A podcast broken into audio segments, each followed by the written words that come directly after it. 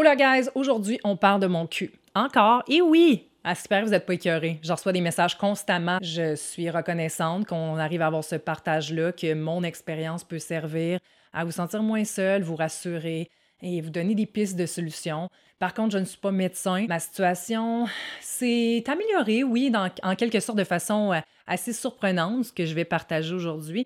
Mais reste que j'ai pas la solution miracle à votre problème, puis que si je vous partage pas de vidéo sur le sujet, s'il vous plaît, demandez-moi pas si j'ai eu la chirurgie, qu'est-ce qui se passe, blablabla. Bla, bla. Puis si vous me suivez juste pour ça, donc, parce que ma chaîne, c'est pas une chaîne de cul, c'est une chaîne de, de, vivre son plein potentiel, puis de plein d'autres sujets. J'ai pas envie de devoir faire du contenu exclusivement sur une situation que j'ai qui est comme out of my control, puis que je suis pas une professionnelle, puis que ça me tente pas de vivre tout le temps là-dedans. Story si c'était vraiment direct, mais c'est ça. Aujourd'hui, c'est une vidéo qui est assez directe. So, get ready. Étant donné que j'ai parlé en long et en large déjà de ma situation, du pourquoi, du comment, de mes explorations, traitement naturel, de où j'en suis rendue, je me suis dit qu'aujourd'hui, on aborderait un angle un peu différent, c'est-à-dire les relations sexuelles. Comment on vit avec des problèmes génitaux tout en ayant une relation ou des relations sexuelles épanouies. Et là, je vais vous partager ma propre expérience. Ça ne veut pas dire que vous êtes rendu là, ça ne veut pas dire que vous devez faire ça. Peu importe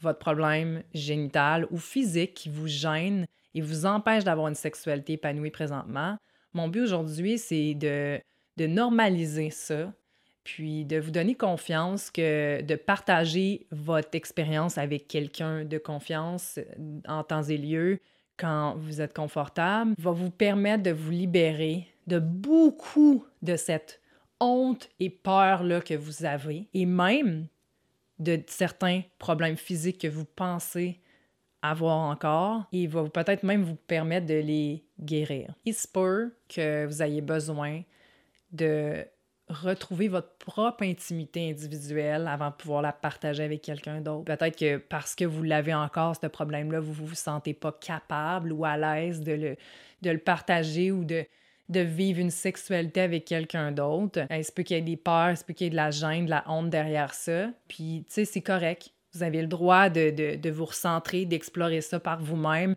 De, de, prendre une pause. Vous n'avez pas à vous imposer quoi que ce soit. Si vous décidez de partager ça avec quelqu'un d'autre éventuellement parce que votre problème n'est pas nécessairement réglé, mais que vous désirez avoir une sexualité, vous avez des désirs, c'est bien correct. D'être honnête, c'est le, premier, le premier step de la guérison. De dire, hey yo, moi j'ai genre tel, tel problème, ça me gêne, fait qu'on peut-tu pas faire telle, telle affaire, ou du moins je voulais juste que tu le saches, ou euh, si vraiment ça vous ça vous tente pas de le partager, c'est correct aussi. Selon mon expérience, selon mes partages, j'ai eu une super belle euh, récidivité de mes partenaires qui euh, ont été super respectueux, super ouverts. Il n'y avait pas de tabou. C'était comme Ah, c'est juste ça, my God, OK, pas de problème. En le partageant, ça m'a un peu guéri aussi de ça. J'ai comme fait Ah, mon Dieu, OK, je pensais que j'étais vraiment weird ou que comme j'étais donc bien lourde avec mes problèmes. Un de mes plus gros problèmes, c'est ma fissure anale. Donc, j'ai dû passer à travers ça, le partager, découvrir qu'est-ce qui fait mal, qu'est-ce qui fait pas mal. Puis ça a varié de beaucoup à travers les années après le Botox. C'est des phases aussi, fait que vous avez peut-être des problèmes qui ne sont pas du tout réglés, qui vous créent vraiment des inconforts intenses. Dans mon cas, la fissure a comme pas mal passé. Puis dans les derniers six mois, j'ai mis de la vaseline tous les soirs sur mon anus, pas dedans, là sur mon anus parce que ça me piquait. C'est la seule chose qui était quand même douce, là, qui n'était pas agressive, que je pouvais mettre à long terme puis qui me permettait de survivre. Quand j'ai eu mon partenaire du moment et quand j'ai commencé à le fréquenter, ben, j'ai arrêté de mettre cette vaseline-là tous les soirs. Puis je me suis rendu compte que ben ma fissure, elle me faisait plus vraiment mal. Ça faisait un bout déjà que ça facilitait, c'était lubrifié le matin pour faire caca. J'avais pas mal quand j'allais chier, ou, du moins rarement, que ça, ça s'avait grandement amélioré. Puis là, je vous dis pas que c'est ça le secret de la vie, Vaseline, mais pour moi, c'est une drôle de coïncidence. Je faisais ça juste parce que ça me piquait puis que je voulais comme calmer l'inflammation. Puis en même temps, ça l'a aidé pour ma fissure. So, it's all connected. We are all one. C'est de là que ça vient, cette expression-là, right? Donc, j'ai arrêté la vaseline. Euh, puis, je me suis rendu compte aussi que mes irritations étaient vraiment mieux, quoique je pense que l'alimentation y est pour quelque chose. Puis, il y a des moments, c'est comme des vagues où c'est vraiment intense. Fait que je sais pas si c'est le stress, l'alimentation. Je suis encore en exploration, OK? Mais une chose est sûre, c'est que la vaseline, j'en mets quasiment plus que ma fissure est presque résorbée. Puis, suite à ça, euh, en, en, commençant en ayant une, sexualité épanouie avec mon partenaire, une chose qui me manquait énormément, moi, c'est le sexe anal. J'aimais ça avant, j'ai dû faire un gros deuil de ça quand j'ai eu ma fissure, fait ça fait des années que je le pratique plus parce que j'avais fucking mal. Je pensais jamais que ça serait possible de réintégrer ça avec la douleur que j'avais. Mais le problème de ma fissure, c'est dû à une hypertonie anale, donc mon muscle est trop fort ce qui fait en sorte que ma fissure guérit pas et que j'ai besoin de relaxer mon muscle, d'où le botox, d'où la chirurgie qui enlève une partie du muscle pour relaxer. J'ai jamais pensé à ça avant, mais une façon naturelle de relaxer son cul, c'est de le masser, soit avec des plugs anales, soit juste à l'extérieur, de relâcher la zone, la respiration. Il y a plein de méthodes,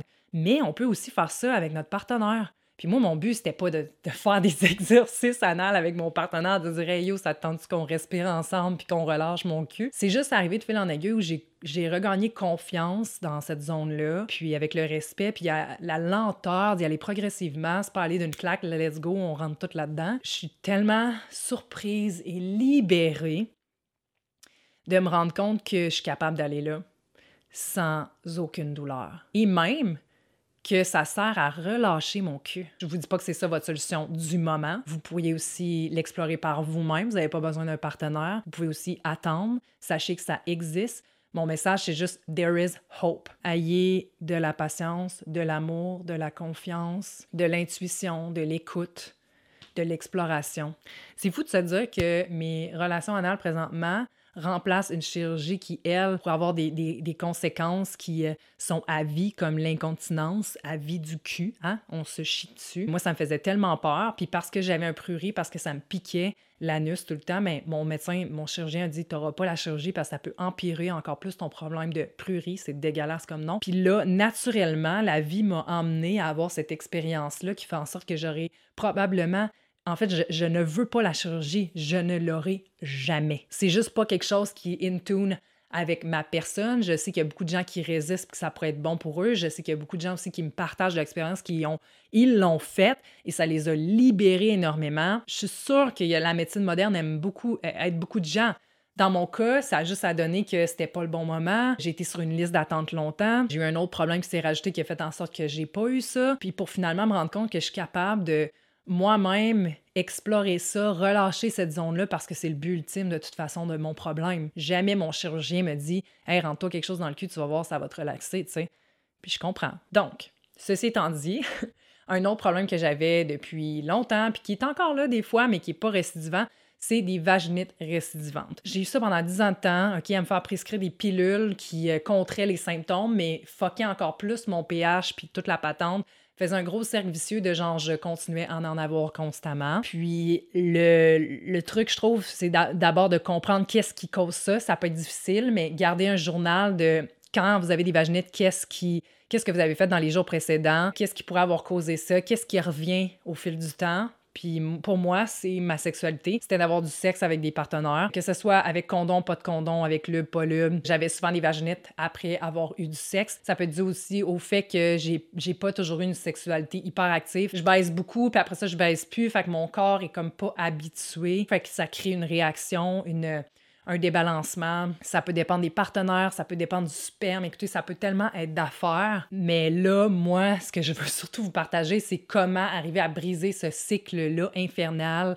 qui vous empêche de vivre votre sexualité pleinement parce que asti que t'as pas le goût de te faire manger à la chatte quand tu sais que ça va te donner une vaginette. So, j'en ai déjà parlé il y a longtemps dans une vidéo parce que ça, ça fait longtemps que j'ai réglé ce problème-là dans ma vie. Bon, juste au moment où je voulais parler de l'acide borique, ça a comme euh, ma, caméra a manqué de batterie, mais je ne laisserai pas cette caméra diriger cette vidéo de guérison de vagin. Donc, l'acide borique, j'ai déjà fait une vidéo là-dessus. Comme j'ai dit, c'est une poudre naturelle qui, euh, qui est encapsulée en fait euh, à la main derrière le comptoir en pharmacie. C'est euh, libre de prescription, en tout cas au Québec, ou encore vous pouvez l'acheter sur Amazon. Et quand j'ai fait ma vidéo, il y a déjà de ça quatre ans, c'était très euh, méconnu. Il y avait pas. Moi je, moi, je me faisais mes propres capsules où je les achetais en arrière du comptoir.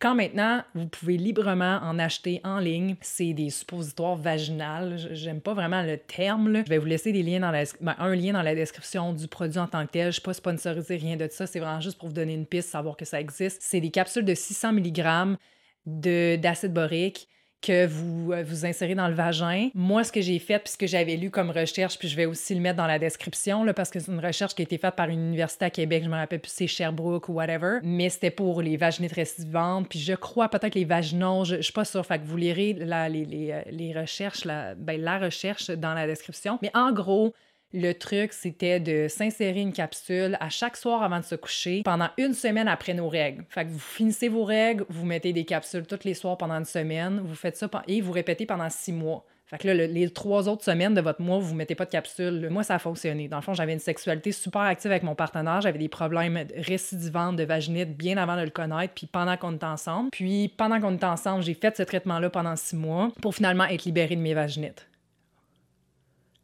C'est peut-être pas votre méthode. Il y a des médecins qui recommandent ben, qui connaissent même pas ça. Il y a des pharmaciens qui disent que ça peut créer de l'infertilité. Écoutez, j'en ai vu passer là, quand j'ai fait ma vidéo des commentaires de monde, mais c'est ma médecin qui me l'a prescrit. Quand j'ai découvert cet article-là, elle m'a dit Ben oui, ça existe. Moi, j'ai réglé mes problèmes de. J'étais comme Are you fucking kidding me? Genre, t'aurais pu me le dire avant. Cette euh, capsule-là, maintenant, je la prends de façon sporadique. Fait que quand je ressens un peu des symptômes de ouf, là, j'ai une sexualité pas mal active, on n'a pas, on n'a pas full mis de lube, on n'a pas pris notre temps. Des fois, c'est ça qui crée encore plus de d'irritation, euh, à ce moment-là, je vais mettre une capsule juste par prévention. Tu sais, des fois, je sens juste que ça pique un peu. Je suis comme, non, non, non, non, ça me tente pas pantoute de poigner une vaginite. Tant que ça pique, dans le fond, je vais m'insérer une capsule à chaque soir jusqu'à temps que je me sente mieux. je suis comme, OK, j'ai évité la crise. Mais une vraie vaginite, là, j'en ai pas eu depuis que j'ai fait mon premier traitement. Là. Je, je fais juste un peu genre prévenir les symptômes quand je les sens. Fait que, ouais, capsule d'acide borique pour équilibrer votre vie sexuelle si vous faites des vaginites récidivantes. Puis comme j'ai dit, un bon lubrifiant, de prendre son temps. Je pense que il y a quelque chose qu'on n'aime pas souvent, puis c'est qu'en tant que femme, le gars insère beaucoup trop vite ses doigts ou son pénis en dedans de nous d'une claque quand notre vagin, lui, a rien demandé, il est pas prêt pantoute, il est pas ouvert, il est pas assez lubrifié pour accueillir ça. So yeah, découvrir votre problème est dû à quoi, puis de trouver vos propres méthodes qui vous conviennent pour aider à résorber le problème ou du moins à passer à travers et euh, à réduire vos, vos symptômes et l'impact que ça peut avoir sur votre vie physique, sexuelle, émotionnelle, intime, relationnelle. C'est majeur, c'est essentiel, parce que sinon vous allez passer votre vie à juste vous recroqueviller sur vous-même puis vous dire que vous pouvez plus rien faire, rien vivre. On a, je crois, tous des problèmes de santé, que ce soit génital ou pas, ça crée des limitations. Puis il y a des limitations qu'on s'impose aussi face à ça, qui sont pas nécessaires. Fait que c'est de challenger ses croyances, d'oser être ouvert, honnête, laisser aller ce qui ne nous sert pas, explorer, se surprendre soi-même, puis se respecter. Aïe, aïe, aïe! Je me suis tellement... J'ai vraiment essayé de faire ça... Euh, euh, pas trop choquant, honnête. Euh, on aborde les vraies affaires. J'essaie d'être général, mais je veux partager mon problème, mes problèmes à moi. Je sais qu'il y a différentes personnes qui vont vivre différentes choses, que c'est peut-être pas ça exactement votre problème, puis c'est peut-être physique d'une autre façon, mais j'espère que je vais avoir quand même réussi à vous aider le moindrement là-dedans. Je remercie euh, toutes les gens qui, à travers les années, ont commenté quand même des trucs que eux les avez aidés. Donc, si c'est votre cas, vous avez des trucs que vous aimeriez partager à cette communauté, please do. Ça me fait toujours plaisir de vous lire, puis je sais qu'il y a des gens qui vous lisent aussi. Anyway, j'espère que cette vidéo-là vous a aidé ou inspiré de quelque façon que ce soit. Si c'est le cas, n'oubliez pas de liker, partager, commenter et vous abonner, bien sûr. C'était Émilie Brousseau. On se revoit bientôt. Namaste, guys!